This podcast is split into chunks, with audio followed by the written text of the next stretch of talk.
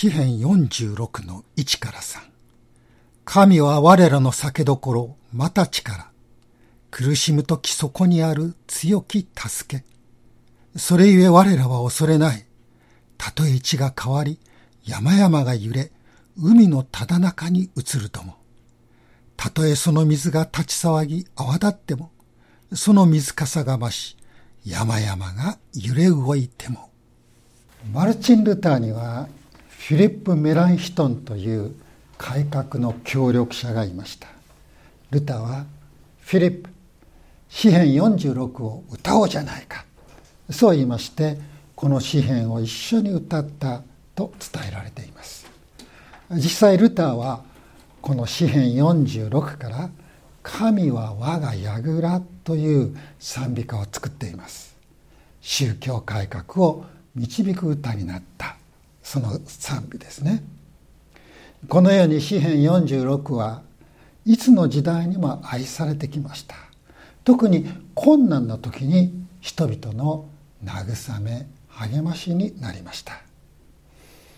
詩編46を見ますと「セラ」という言葉が出てまいりましてこの言葉によって3つに区切られていることが分かります。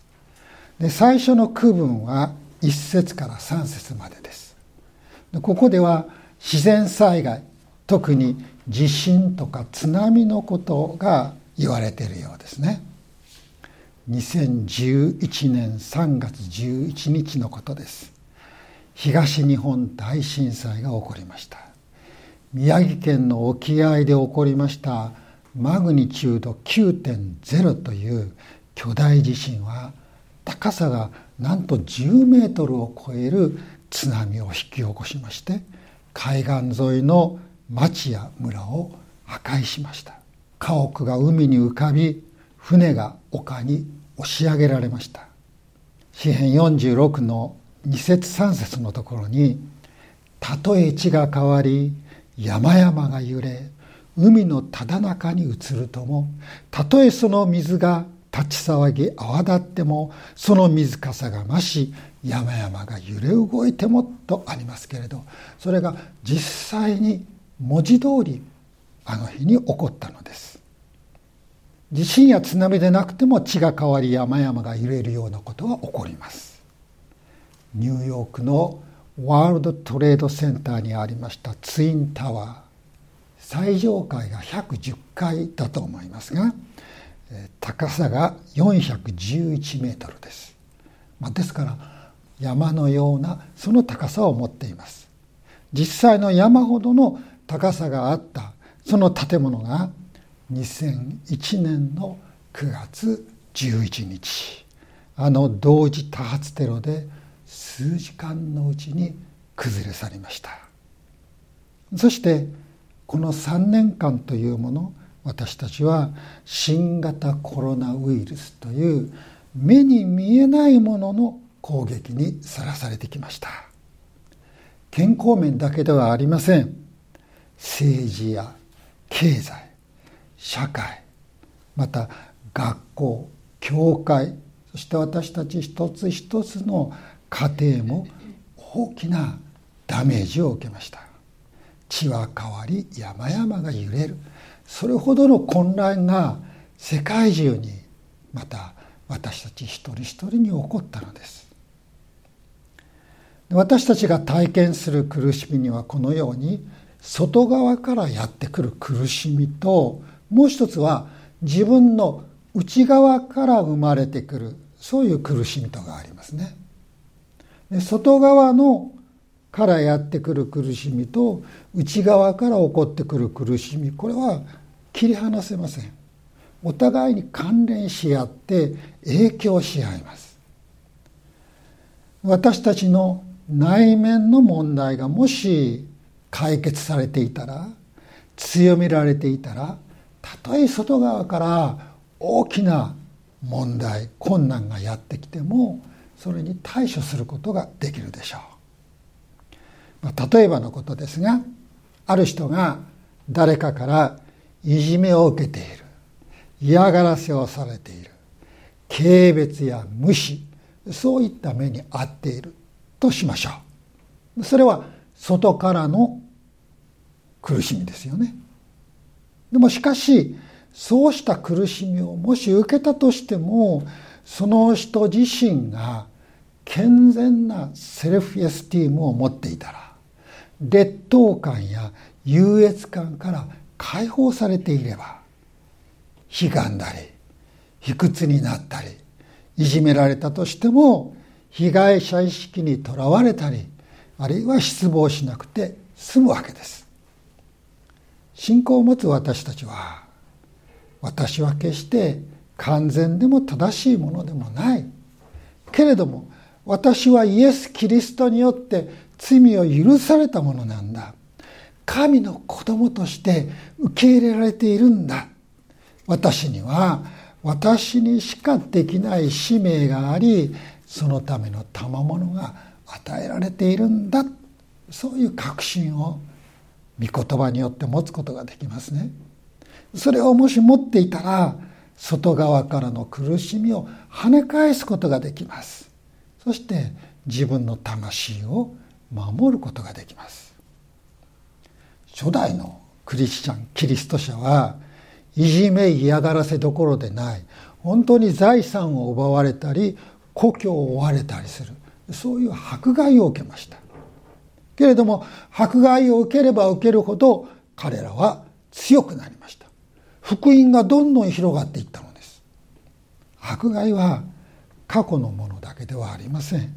今も多くの国で現実のものです。実際に迫害が起こっています。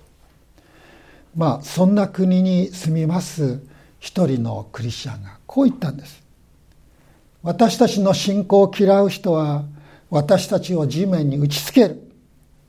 でも私たちが強く打ちつけられれば打ちつけられるほど高く跳ね上がって天の喜びに入るんだ。皆さん空気の入っていないボールを地面に打ちつけたらどうなりますか？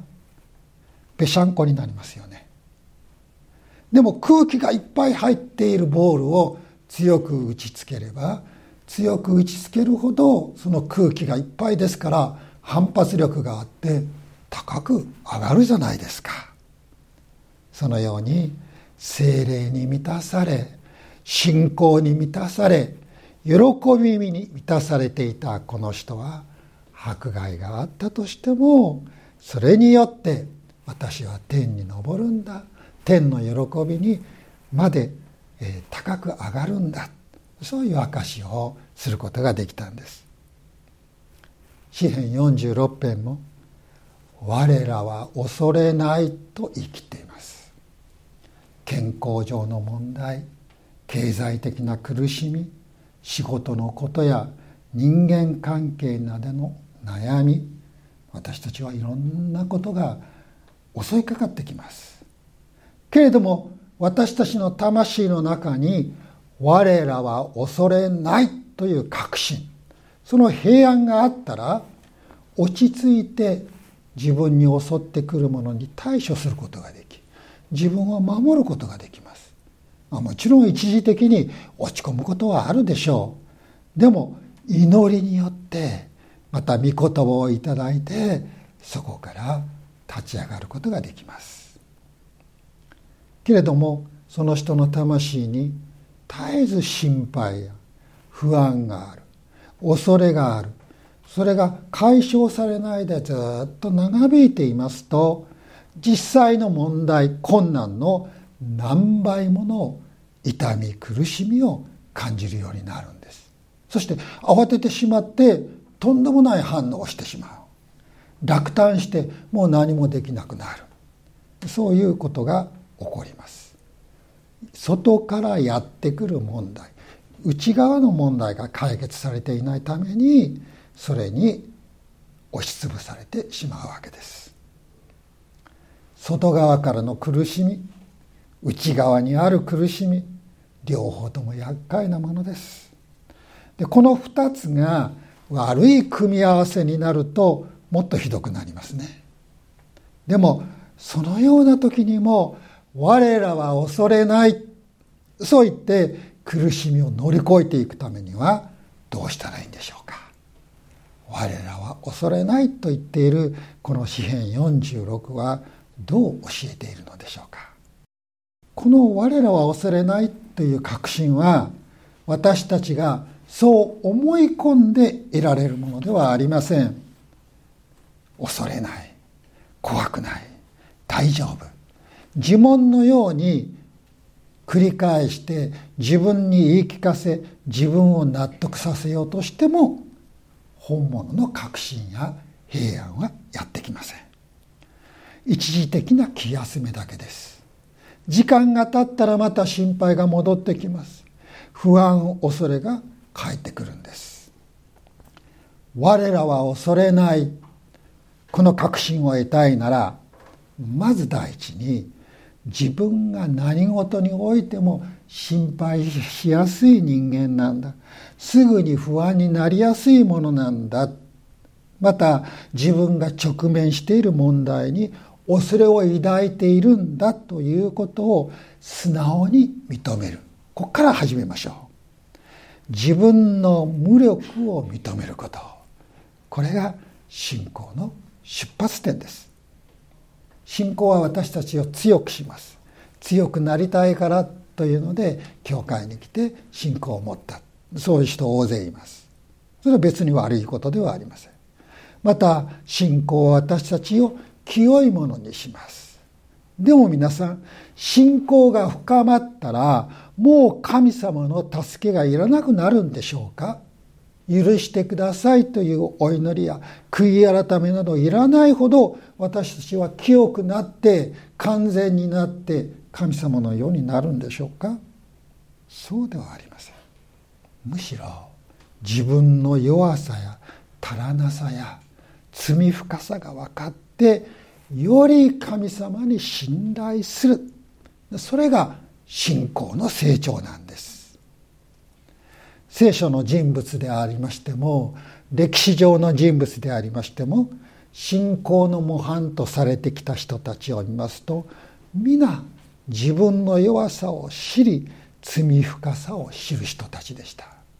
何者にも動じない人ではありませんでした。思い煩いや不安恐れを持っていました。だからこそ自分に耐えるのではなく神様に信頼し神様に助けを呼び求めながら生きたのです。ダビデは詩篇の56の3でこう言っています。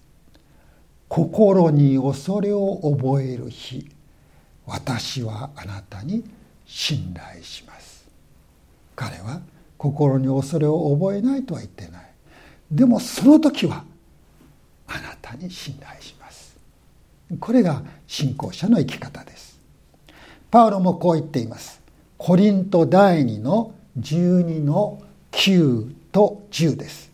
しかし主は私の恵みはあなたに十分である。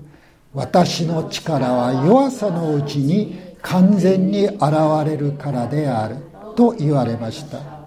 ですから私はキリストの力が私を覆うためにむしろ大いに喜んで自分の弱さを誇りましょう。ですから私はキリストのゆえに弱さ侮辱苦悩迫害困難を喜んでいます。というのは私が弱い時こそ私は強いからです。私が弱い時こそ私は強い。なぜですか？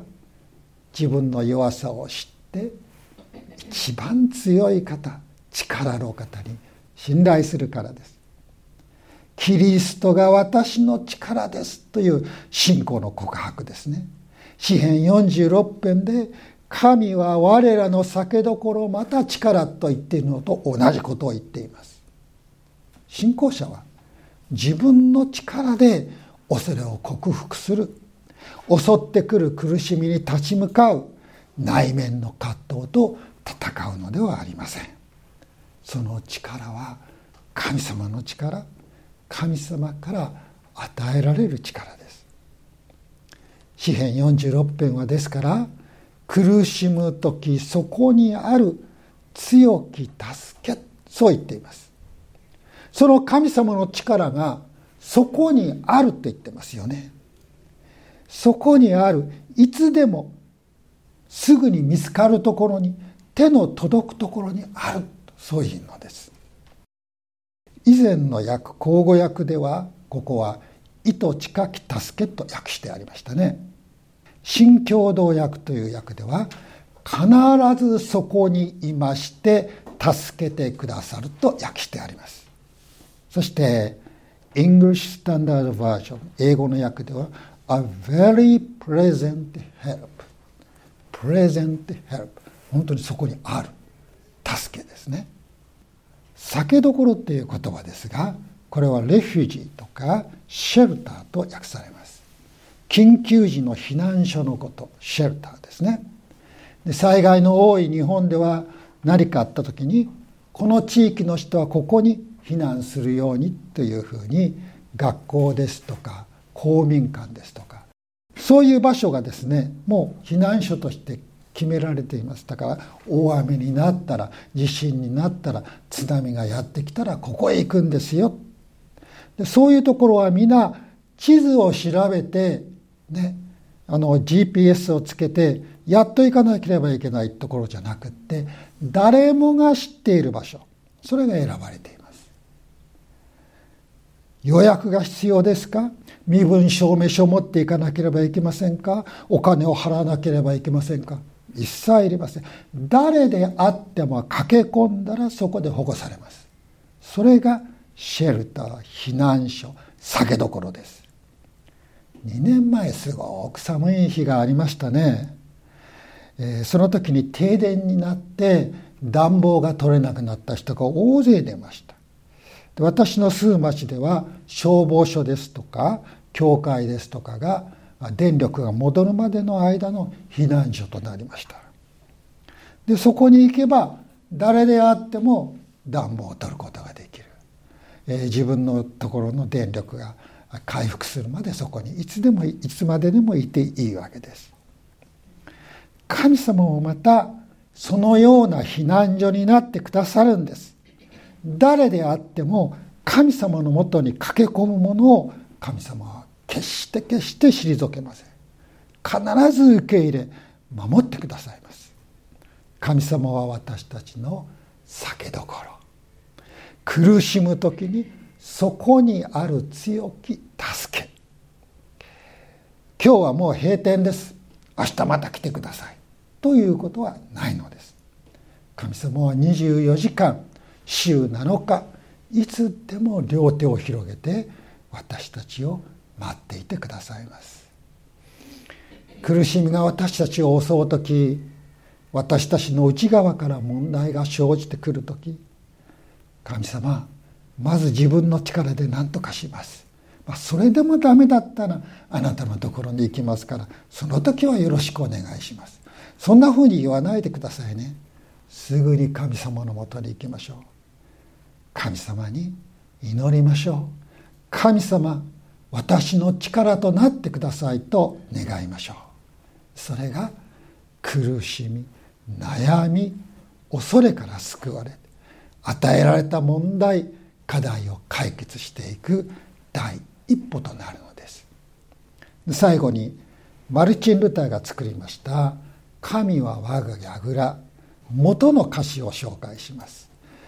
ドイツ語をそのまま日本語にしますと次のようになります。私たちの神は固い鳥で良い守りの武器です。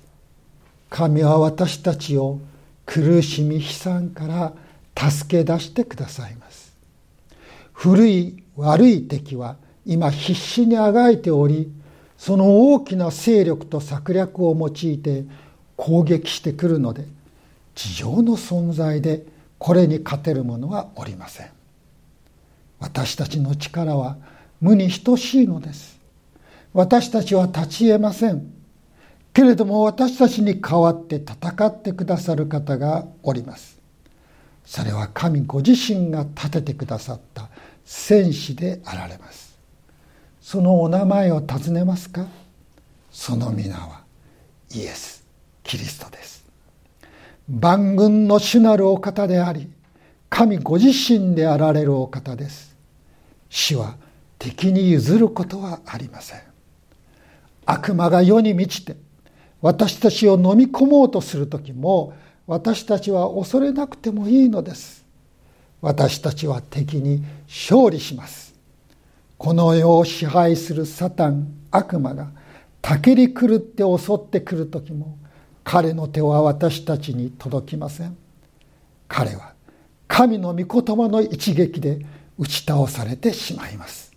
世の人たちが皆神の御言葉をあざけり御言葉を踏みにじって恐れを知らない時であっても主は私たちと共に戦ってくださり精霊と賜物を与えてくださいます。世の人たちが地上の命財産名誉祭祀を奪い取ろうとしても世の人たちは何も得ることはできません。神の国は永遠にクリスチャンのものです。祈りましょう。憐れみ深い父なる神様あなたは私たちが苦しみ悩み心配し不安や恐れの中にある時私があなたの避難所だ。私のもとに駆け込みなさい。私があなたの力となりあなたの苦しみ悩みと戦うと言ってくださいます。たとえその苦しみ悩みが私たちの失敗や至らなさから出たものであってもです。私たちのすぐ近くに手の届くところにあなたはおられ私たちの助けとなってくださることを感謝します。常にあなたを私たちの酒どころそこにある強き助けとしてこの週も歩ませてください。イエス・キリストのお名前で祈ります。アーメン。